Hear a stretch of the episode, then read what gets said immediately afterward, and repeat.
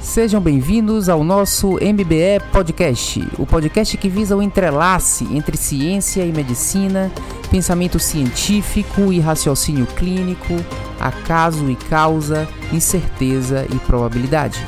Eu sou Luiz Correia, o seu editor. Essa é a mais nova iniciativa de nosso programa de medicina baseada em evidências que já abrange nosso blog, canal do YouTube e curso online de medicina baseada em evidências, e agora agrega às suas iniciativas o nosso novo podcast.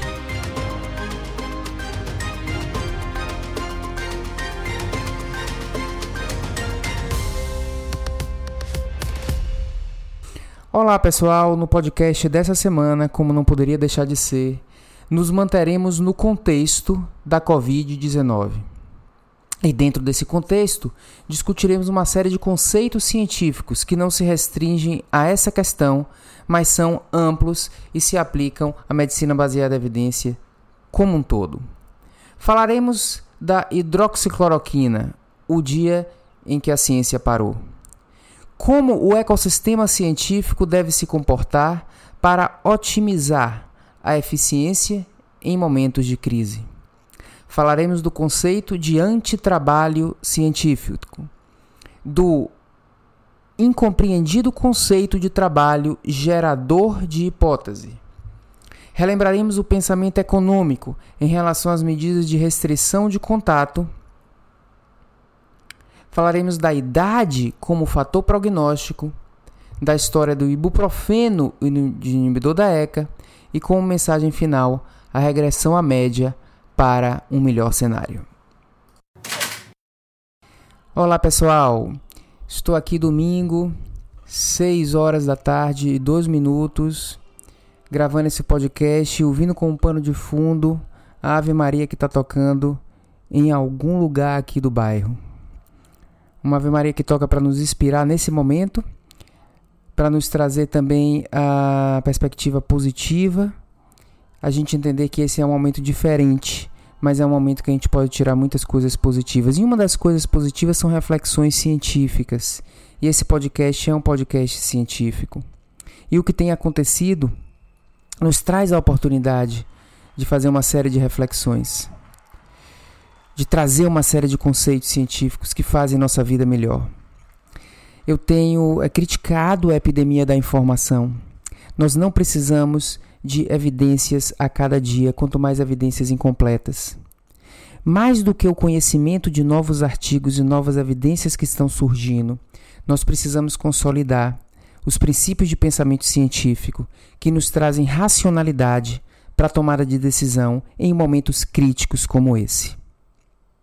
Nós estamos vivendo um momento crítico do ponto de vista social, do ponto de vista econômico, do ponto de vista pessoal. Esse momento é mais crítico do que a criticidade do problema biológico que o mundo vive. Devemos encarar esse problema e procurar racionalidade, porque a racionalidade minimiza, minimiza a criticidade do problema. O primeiro tema que a gente vai conversar é sobre a hidroxicloroquina, e o título de minha postagem no blog na sexta-feira foi Hidroxicloroquina, o dia em que a ciência parou. De fato, naquele dia a ciência parou, pela reação entusiasmada que as pessoas tiveram a um trabalho anticientífico. Foi publicado no International Journal of Antimicrobial Agents um trabalho que não é um trabalho científico. Ele não é um trabalho de pesquisa. Ele não traz uma conclusão válida. Ele traz uma expectativa falsa. Eu não estou dizendo que a hipótese é falsa, porque é impossível provar que uma hipótese é falsa. Mas o que eu estou dizendo é que o trabalho publicado, ele não é capaz de aumentar a nossa expectativa em relação à expectativa prévia. Portanto, a expectativa que ele traz é falsa.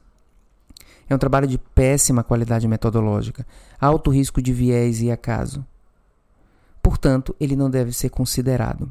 Paradoxalmente, a comunidade política, Trump, Bolsonaro e parte que eu acredito não ser a maioria da comunidade médica se entusiasmou com o resultado desse trabalho, de uma maneira desproporcional à qualidade da evidência.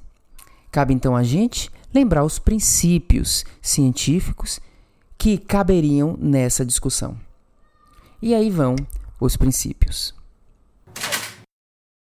Primeiro, o princípio da alta performance. Sendo esse um momento crítico, nós precisamos performar de uma maneira otimizada ou supra-ótima. Dessa maneira, nós precisamos da racionalidade, da racionalidade científica. Sem racionalidade científica, nossa performance não é alta. Portanto, nós não devemos confundir alta performance com precipitação ou tentar qualquer coisa em qualquer paciente. Alta performance é algo estratégico e que precisa de muita racionalidade. Esse é o princípio da alta performance. Rigor científico. Muitos dizem, e o presidente Trump sugeriu isso, que nós deveríamos abandonar o rigor científico nesse momento de criticidade. O que a gente tem que entender do princípio do rigor científico é que ele não serve à ciência.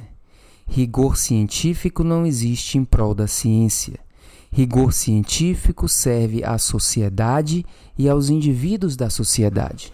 Ciência não é um fim, ciência é um meio.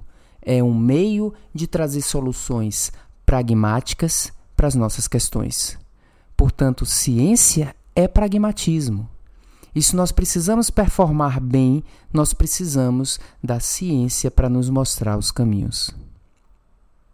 Portanto, a gente tem que abandonar a ideia de que rigor científico é igual a preciosismo científico, porque ciência não serve para servir aos cientistas, mas sim à comunidade. Portanto, se eu tenho responsabilidade de não ser descuidado com meu paciente, o caminho é ser científico. Muitos acham que o rigor científico propõe que só seja tomada uma conduta que tenha evidência empírica comprovando essa conduta. A comprovação científica, esse é um conceito importante, a comprovação científica não se dá apenas pelo empirismo. Essa é a maneira mais clássica de provar um conceito, um experimento científico, no caso de eficácia, um ensaio clínico randomizado. No entanto, a comprovação científica pode se dar também por observação do óbvio na natureza. E esse é o conceito da plausibilidade extrema ou paradigma do paraquedas. Quando a gente é, conclui, com base em leis da natureza, que alguma coisa obviamente vai acontecer ou vai funcionar, isso é um pensamento científico, porque eu estou baseado numa lei que é, foi previamente comprovada ou que é óbvia pelo nosso dia a dia. Isso é pensamento científico. É só uma parte da ciência que não precisa de empirismo. Então, se um paciente meu para de respirar, eu vou ventilar esse paciente. Isso é plausibilidade extrema, porque nós sabemos que a respiração é importante para a vida. E isso já está comprovado pela prática, apesar de não existir um estudo empírico, experimental que demonstrou isso. Então, como parte do pensamento científico, existe uma, um conhecimento que vem da plausibilidade extrema, e isso é ciência, esse reconhecimento. Portanto, é um engano achar que a ciência propõe que apenas coisas comprovadas sejam adotadas. Existe o caminho e as situações onde não há a necessidade do experimento empírico. A questão a analisar é se a situação que está presente para o nosso processo de decisão agora é uma dessas situações, ou seja, hidroxicloroquina. A variante da plausibilidade extrema que se aplicaria nessa situação é o que eu chamo de fatalidade inexorável associado ao desfecho intermediário garantido. A questão que eu dei o exemplo de ventilação é a situação de plausibilidade extrema. É óbvio que vai funcionar. Mas existe uma variação da plausibilidade extrema que a gente não sabe se vai funcionar. Porém, é uma situação de fatalidade inexorável. Na fatalidade inexorável, o que é extremo em termos de plausibilidade é que a gente não vai prejudicar o paciente, pois ele já não tem nada a perder. E a gente tem uma possibilidade de beneficiar. Então, o que é extremamente plausível é que o benefício, a probabilidade do benefício supera a probabilidade do malefício. São as situações de fatalidade inexorável.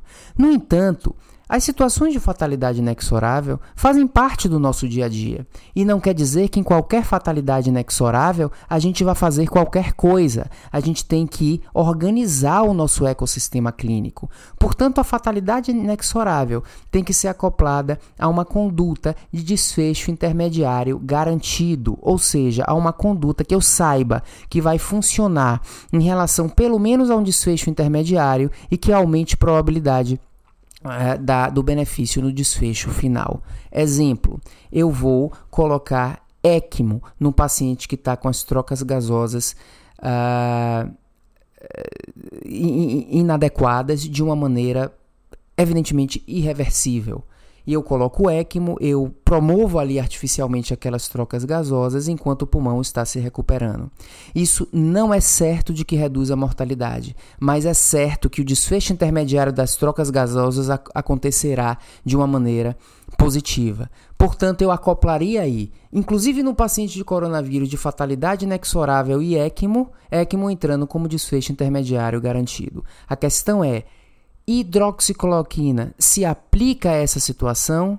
Não, porque pacientes com COVID-19 grave não são fatalidade inexorável, que é a indicação que tem sido proposto. E dois, hidroxicloroquina não tem desfecho intermediário nenhum garantido ou comprovado portanto não se aplica.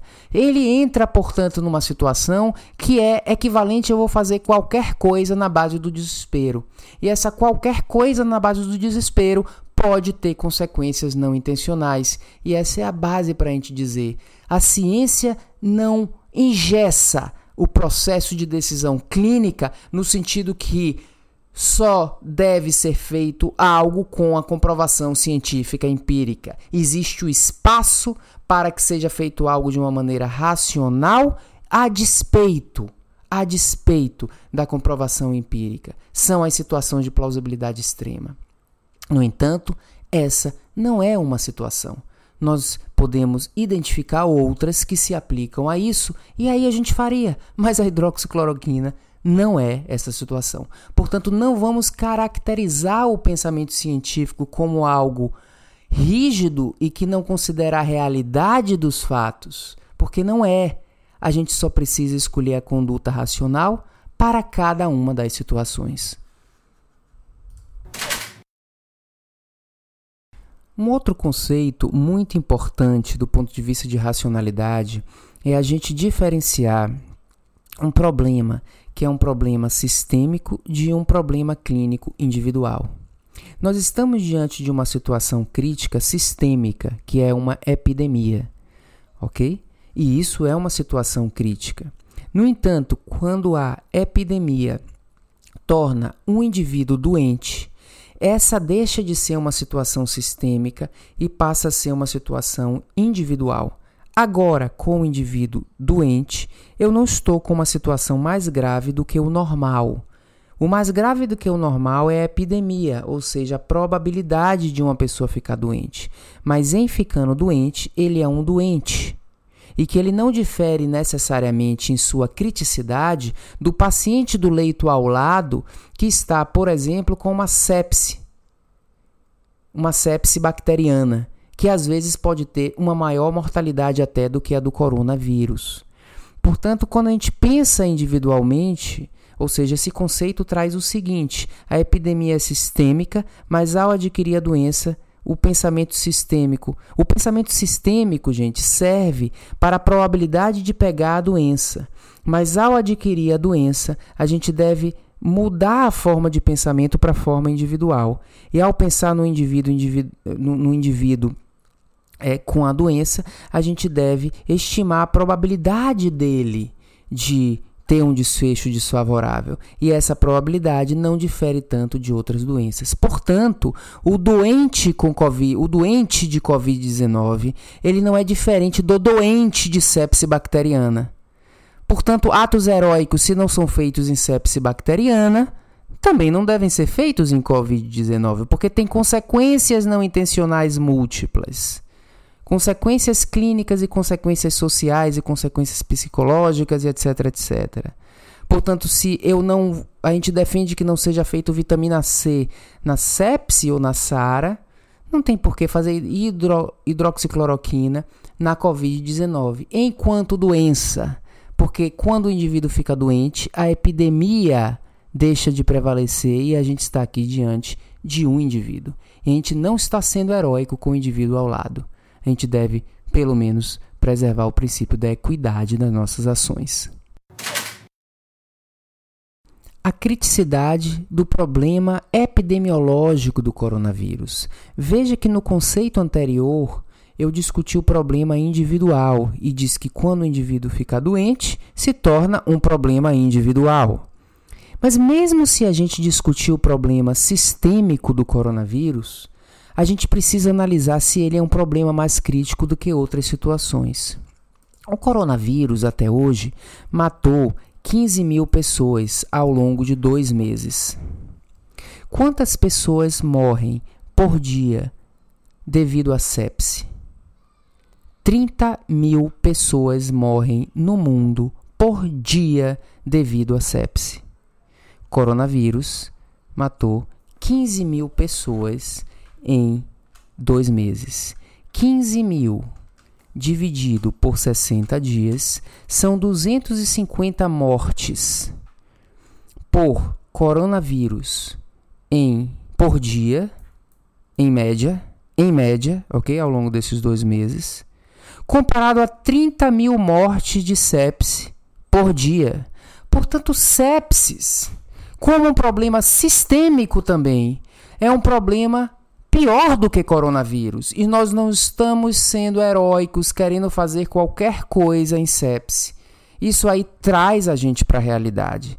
Vocês vão me perguntar por que você está dizendo que tem 30 mil mortes de sepsis por dia. Eu estou dizendo porque a estatística de morte global é, são 150 mil mortes por dia no mundo.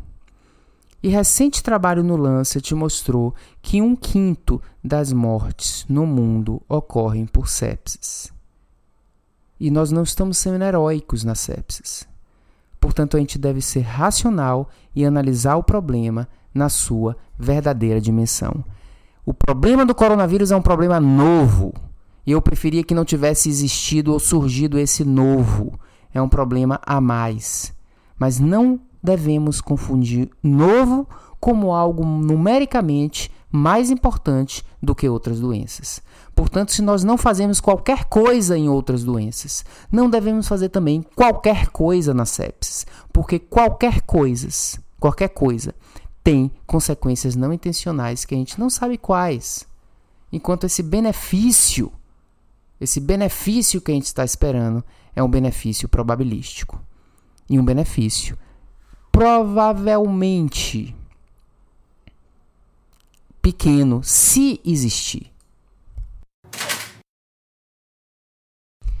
E por fim, o conceito de magnitude de benefício. A hidroxicloroquina é um tratamento pouco provável de funcionar. E aí eu estou dizendo pouco provável baseado na probabilidade pré-teste da hipótese. É pouco provável que um tratamento antimalária vá ter um benefício antiviral. Recentemente foi publicado a associação no New England de dois antivirais que foi negativo o estudo. Né? Situação de probabilidade pré-teste muito maior. Então, em geral, as hipóteses têm baixa probabilidade pré-teste, quanto mais essa. Onde os estudiosos próprios reconhecem que, a despeito do resultado in vitro, existem argumentos para que o resultado em vivo não se corresponda. Então, a gente tem baixa probabilidade pré-teste. O que a gente tem que entender é que mesmo os tratamentos benéficos, eles são modestamente benéficos. Quando eu digo que trombólise reduz a mortalidade no infarto, reduz a mortalidade em um paciente de 20 tratados. Então eu preciso tratar 20 para prevenir uma morte. Isso é um benefício modesto, embora a gente considere uma coisa quase mandatória de fazer no infarto. Então, os tratamentos benéficos eles tendem a ser modestamente benéficos. Agora, imagine um tratamento que a gente não sabe se é benéfico. Aí é uma probabilidade condicional, é a probabilidade de ser benéfico, que já é muito baixa, e a probabilidade de beneficiar um paciente em sendo benéfico. Então é uma probabilidade quase ínfima versus todas as consequências não intencionais. É improvável que hidroxicloroquina funcione no Covid-19. Eu diria que é quase impossível que funcione muito bem, porque os tratamentos que funcionam e que a gente considera bons, eles são modestamente benéficos em relação ao prognóstico. Quando alguém propõe hidroxicloroquina, no imaginário dessa pessoa está a cura, a vida salva. Mas lembremos que coisas que salvam a vida, a gente precisa tratar muitos para salvar uma. E a maioria dos tratamentos não são tratamentos salvadores de vida, eles melhoram outros desfechos. Estudos recentes em medicina crítica, estudo, revisão sistemática recente em medicina crítica, mostra que apenas 10% dos ensaios clínicos randomizados voltados para a morte foram positivos. 80% foi negativo, 10%, 80% foi neutro é, e, de, e outros 10% foram aumentaram a mortalidade. Então é a minoria das coisas que conseguem reduzir mortalidade. E quando reduz, reduz probabilisticamente, é um em muitos pacientes tratados. Então, quando a gente fala de hidroxicloroquina, mesmo se isso funcionasse, não seria uma panaceia que justifica um presidente da República do Brasil tá fazendo um vídeo sábado é, anunciando isso como se fosse uma grande é, advento quanto mais na ausência de comprovação. Portanto, lembremos que os tratamentos benéficos são modestamente benéficos, e aqueles que a gente não sabe que são benéficos, fica muito, muito menos provável de ser importantemente benéficos.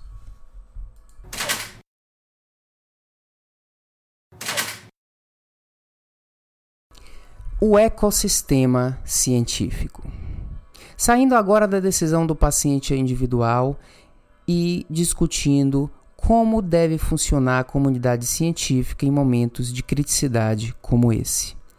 Eu uso o mesmo racional da alta performance. Precisamos, enquanto cientistas, ter uma alta performance.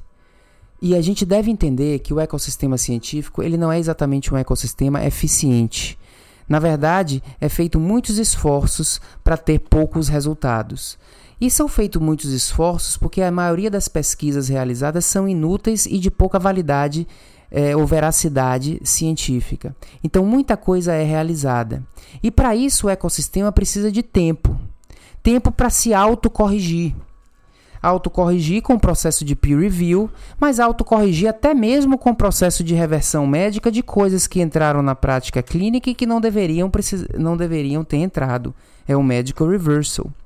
Então, o ecossistema científico, ele é na realidade algo como se fosse um sistema caótico, não organizado, porque não tem como organizar um sistema tão amplo, mas ele se autocorrige pelo tempo. Porque é, conclusões falsas são corrigidas por trabalhos posteriores ou pelas próprias críticas dos autores. Isso precisa de tempo. Se a gente está, portanto, numa situação em que se julgue que nós precisamos uh, chegar a conclusões de uma maneira mais rápida, é nessa hora que a gente precisa de integridade científica. Se eu quero ser eficiente, eu tenho que concentrar esforços em hipóteses de moderada, pelo menos moderada probabilidade pré-teste, e não concentrar esforços em hipóteses quase esdrúxulas. Se eu quero ser eficiente e solucionar a questão em pouco tempo, eu tenho que ser muito preocupado com a qualidade científica do meu trabalho. Não é ter pressa e fazer um trabalho que nem randomizado é que vai resolver a questão. Isso vai tornar o sistema menos eficiente porque vai concluir coisas erradas, vai fazer com que esforços posteriores sejam investidos em ideias pouco promissoras e se vai perder tempo. A questão da hidroxicloroquina e da publicação desse trabalho é um exemplo de algo que torna o sistema ineficiente. Eu estou usando a palavra eficiência porque é energia gasta versus resultado. Então imagine, é uma hipótese que não é promissora em termos de probabilidade pré-teste, um trabalho que não é trabalho traz a impressão de que a hipótese se torna promissora e energias vão ser concentradas em uma hipótese pouco provável. Existe um estudo já no clinicaltrials.gov que já deve estar começando com 10 mil pessoas que vão ser randomizadas para uso de hidroxicloroquina ou não de maneira profilática. Será que a gente deveria investir essa energia, esse tempo, esses recursos nessa hipótese? Ou em hipóteses mais prováveis? O surgimento dessa história de hidroxicloroquina faz do ecossistema científico ineficiente. Portanto, se queremos ter eficiência nesse momento e encontrar soluções de uma maneira mais é, de maior sucesso e até mesmo de forma mais rápida, é a hora de ter integridade científica na avaliação, primeiro, da probabilidade pré-teste das hipóteses, segundo, da qualidade científica dos trabalhos. É muito importante que isso seja feito. Não é se precipitando e dizendo que qualquer coisa vai ser aceita como evidência que a gente estará tornando o nosso ecossistema científico eficiente. Então, se alguém propõe que essa é a hora de ter alta performance, a alta performance dependerá da integridade científica. Não é, não são as revistas estimulando autores no estilo fast track a submeter qualquer coisa que tenha coronavírus, estimulando nos autores um desejo de publicar qualquer coisa para ter um destaque nesse momento que resolverá a questão do ponto de vista pragmático. Nessa hora aí, nós estamos usando a ciência em prol da ciência. Se eu quero usar a ciência em prol do paciente da sociedade, e que eu encontre a coisa de uma maneira mais rápida, a solução de uma maneira mais rápida, eu precisarei aí de eficiência e, consequentemente, de integridade científica. Então, a gente não deve confundir eficiência com descuido para rapidamente concluir qualquer coisa.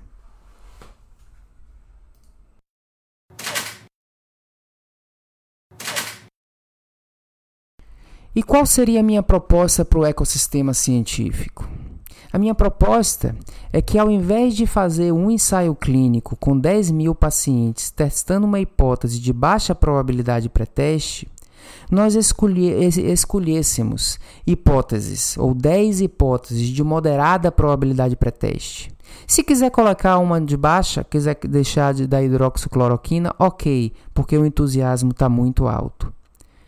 Mas, portanto, nesse estudo, em vez de fazer um ensaio clínico com 10 mil pacientes com hidroxicloroquina, faça 10 ensaios clínicos com mil pacientes, desfechos substitutos. E dessas 10 hipóteses que o desfecho substituto mostrar um resultado positivo, inclusive apenas 10% das hipóteses são verdadeiras, aí sim nós faríamos em seguida um ensaio clínico que talvez não precise de 10 mil pacientes precise de 5 mil.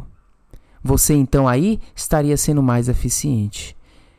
Ok? Com os mesmos recursos que eu faria um ensaio clínico de 10 mil, dedicando apenas a uma hipótese de hidroxicloroquina, que é uma hipótese de baixa probabilidade, eu faria 10 ensaios clínicos, testando hipóteses de moderada probabilidade e aquela que no desfecho substituto fosse mais promissora, geraria um outro ensaio clínico de fase 3 para definir isso.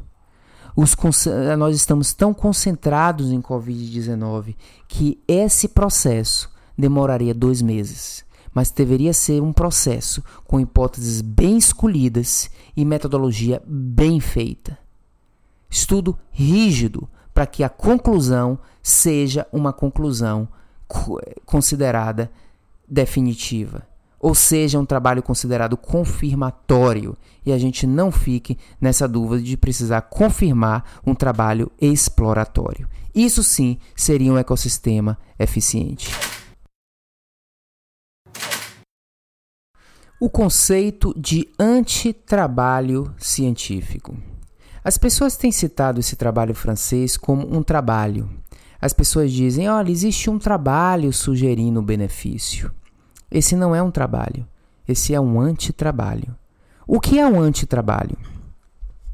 Um antitrabalho é um trabalho que ele tem características que servem para gerar uma informação falsa. Um trabalho científico é um trabalho que tem a responsabilidade de utilizar métodos científicos para se prevenir contra vieses e erros aleatórios, ok? Então, digamos que a ausência da randomização é uma falha do trabalho que não conseguiu ter uma metodologia adequada para se prevenir corretamente. Mas esse trabalho, isso, isso é um trabalho científico com limitação, ou seja, ok? Então, um trabalho que não é randomizado é um trabalho científico com limitação, mas é um trabalho, ok? Bem, o, o antitrabalho é um trabalho que ele não, eh, não é que ele não conseguiu ser randomizado, é que ele fez uma coisa que não tinha nada a ver e que gera um viés. E é o que esse trabalho faz. Ele tem é, características, é não, não só falha nos filtros de vieses, mas ele tem características que causa os vieses, como por exemplo pegar os pacientes com critério de exclusão e jogar no grupo controle. Ou pegar os pacientes que, que pioraram e tirar do grupo tratamento. Ok? Além disso, ele tem características de deficiência na metodologia científica, como não ser randomizado, como o grupo tratamento está em um único hospital de Marsella, ok? E o grupo controle em outros hospitais. Tem diferença aí de condutas outras, obviamente. Né? Fora que é um trabalho de 20 pacientes em um grupo, 16 no outro, 36 pacientes apenas. Então, você tem um trabalho de 36 pacientes, 36 pacientes e causa esses vieses todos, você tem muito mais chance de mudar o resultado. O índice de fragilidade desse estudo é 4. Ou seja, se você mudar o resultado em 4 desses 36 pacientes, essa grande significância estatística vai desaparecer. É fácil mudar o resultado em 4 de 36 com todas essas possibilidades de vieses. Como parte desses vieses não são criados pela falta da metodologia adequada, mas pela presença de anomalias, eu chamo isso de um antitrabalho. Portanto, esse trabalho não tem que ser citado por ninguém. Nós estamos diante de uma situação que não existe trabalho. Portanto, é uma hipótese criada na, com base em algum racional de plausibilidade biológica, in vitro ou qualquer coisa. E essas coisas são plausibilidade biológica, mas a, a, o conceito científico importante é plausibilidade biológica não é a mesma coisa que probabilidade pré-teste. Ok? Então, o que existe aqui é uma hipótese criada na cabeça de alguém. Não é uma hipótese criada por um trabalho científico ou por uma observação empírica.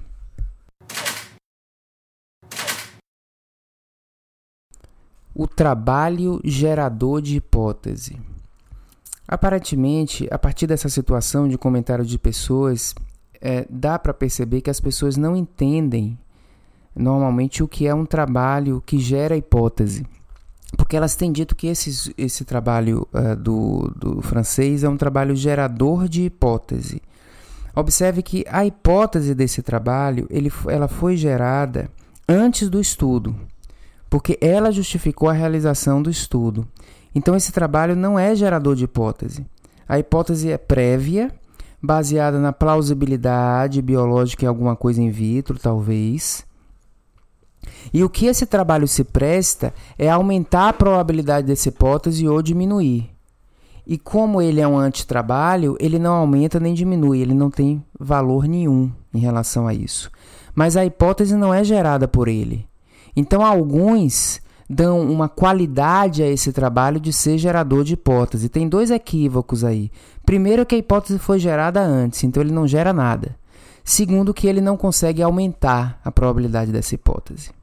Então dá para perceber que o conceito de trabalho de gerador de hipótese não está bem claro na mente coletiva.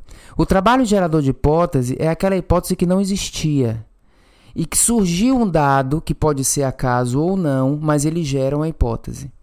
Ok? É aquele tipo de resultado que não fazia parte do objetivo primário do estudo e ele aparece como algo inusitado, um efeito adverso, ou eu percebo um efeito que eu não esperava. Digamos que eu estou usando assim sildenafil para controle de pressão arterial.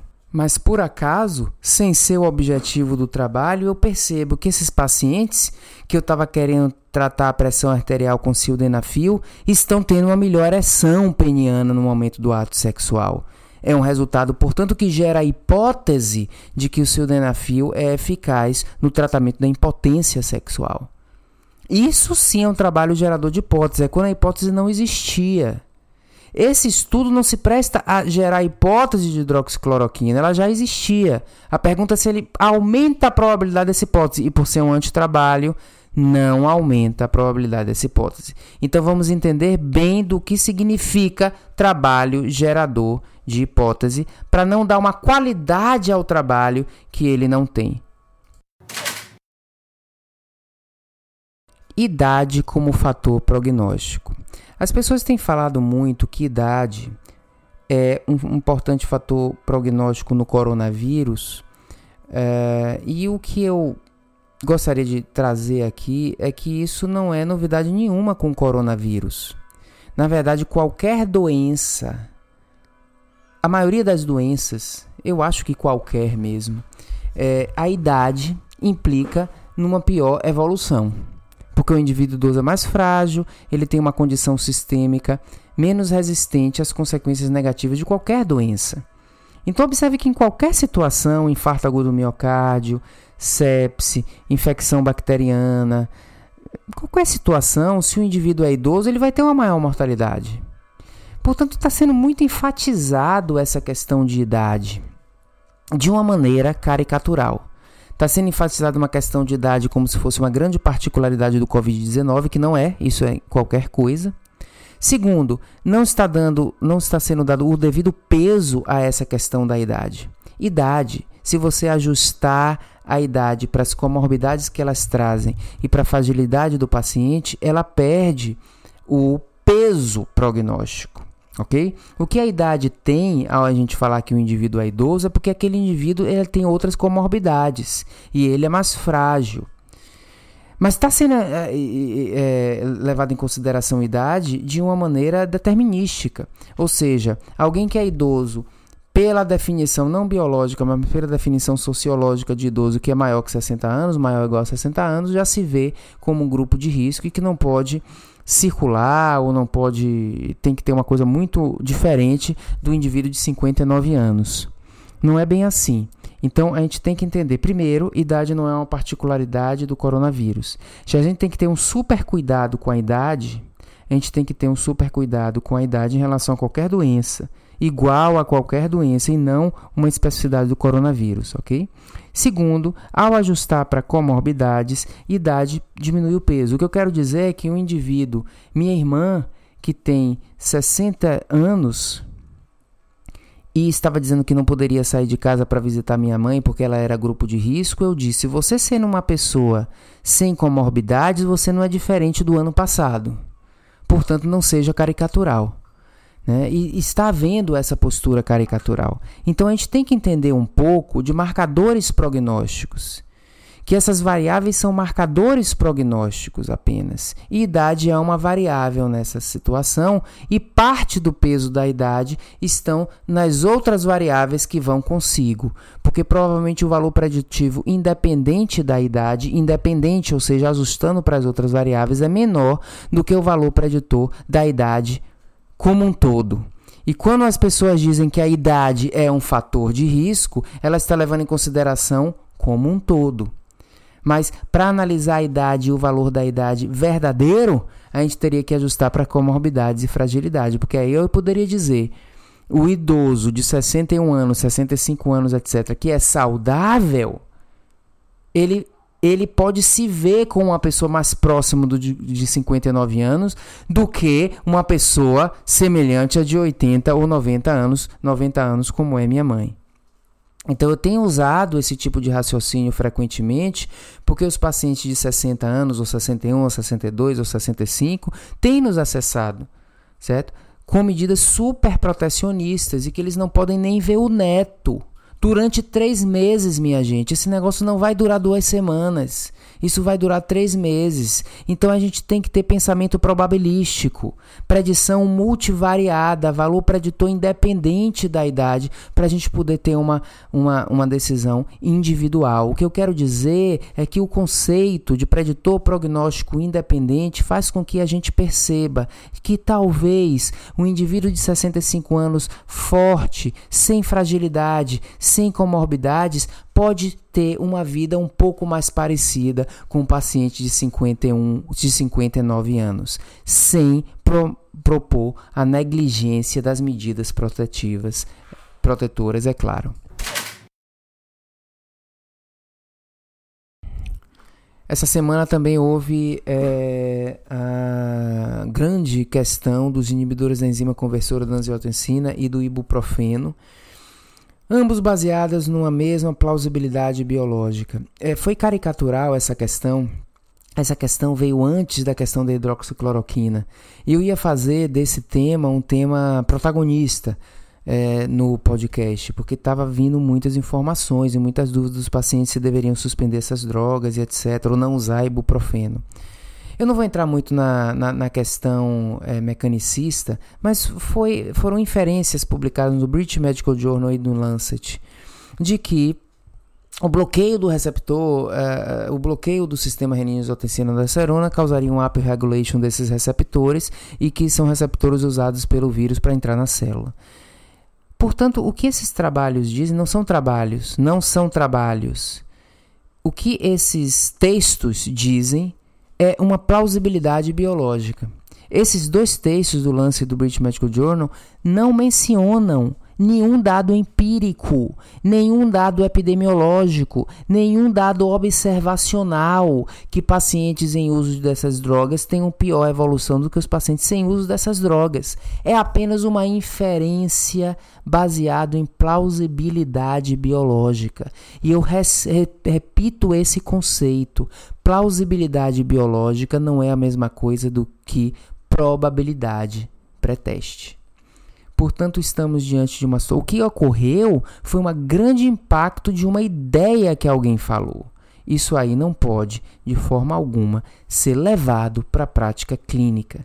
E a Organização Mundial de Saúde chegou a contraindicar ibuprofeno e nos dias subsequentes voltou atrás e disse: olha, não tem razão para estar tá falando desse assunto. Eu acho que não tem razão mesmo para estar tá falando desse assunto. É uma coisa que, na medida em que, enquanto sociedade, médica, eu faço um texto grande falando de inibidor da ECA, e lá no final digo, olha, não tem evidência, eu estou falando o assunto, eu estou trazendo o assunto. A gente tem que entender que a gente tem que falar do que precisa ser falado. Isso não é coisa nem que precisa ser falada. Ok? Se tiver que falar, fale com uma frase. Esse não é um assunto relevante, não existe evidências. Ponto. Uma coisa bem clara. Mas espere, você precisa negar mas não dê corda. A gente não pode dar corda a ideias, principalmente nesse momento. Não podemos dar corda a discussões, é, é, a discussões irracionais. Então, ok, cria a hipótese, mas ainda não é a hora da gente discutir essa hipótese. A hipótese, enquanto cientista, quem vai investigar lá, tudo bem, mas não leve esse assunto para a sociedade. Às vezes, com boa intenção, as sociedades médicas trazem o assunto, explicam, explicam, explicam para no final dizer que não tem evidência, mas no, a, a, a, a, informação ali nas entrelinhas, o que fica para o indivíduo é existe possibilidade. Porque se o cara está falando tanto desse assunto, então a gente tem que ter um mínimo de ciência da informação para que a gente saber como a gente se comunique. Às vezes, não vale nem a pena falar do assunto. Ao falar do assunto, a gente está trazendo uma conotação falsa em relação ao assunto. E ao final desse podcast, eu quero passar uma mensagem de otimismo baseada no fenômeno de regressão à média. Minha ideia de otimismo é a seguinte: vai ser muito melhor do que a gente está pensando. E por que eu digo isso? Porque a gente está pensando no pior cenário a gente optou pelo pior cenário. Ok? Então, As coisas que estão muito ruins, elas tendem com o tempo a regredir a média, a ficar melhores. Esse é o fenômeno de regressão à média. Eu estou extrapolando esse conceito para o conceito de expectativa. Eu tenho uma expectativa pior possível. A maior probabilidade é que a realidade seja algo melhor do que a minha expectativa. Porque no espectro de possibilidades eu já optei pelo pior, pelo extremo pior. Tem todas as outras é, tem todas as outras possibilidades dentro de um gradiente probabilístico para acontecer, concorrendo com essa pior que eu optei. Então é mais provável que a realidade seja diferente do pior cenário. Algo que é diferente do pior possível é melhor. E por isso, baseada na ideia do fenômeno de regressão à média, eu sou otimista e acho que nós vamos nos surpreender porque nós já estamos apostando no pior cenário. Interpretemos o que vai acontecer nas próximas semanas de uma maneira racional e a gente vai perceber que não, não será tão ruim assim. E assim nós terminamos mais um podcast e desejamos nesse momento de dificuldade, de criticidade, que todos tenham uma semana reflexiva, uma semana serena na medida do possível e que a gente acesse lá no fundo o valor da incerteza, o valor da probabilidade e o valor da racionalidade. Até mais, pessoal.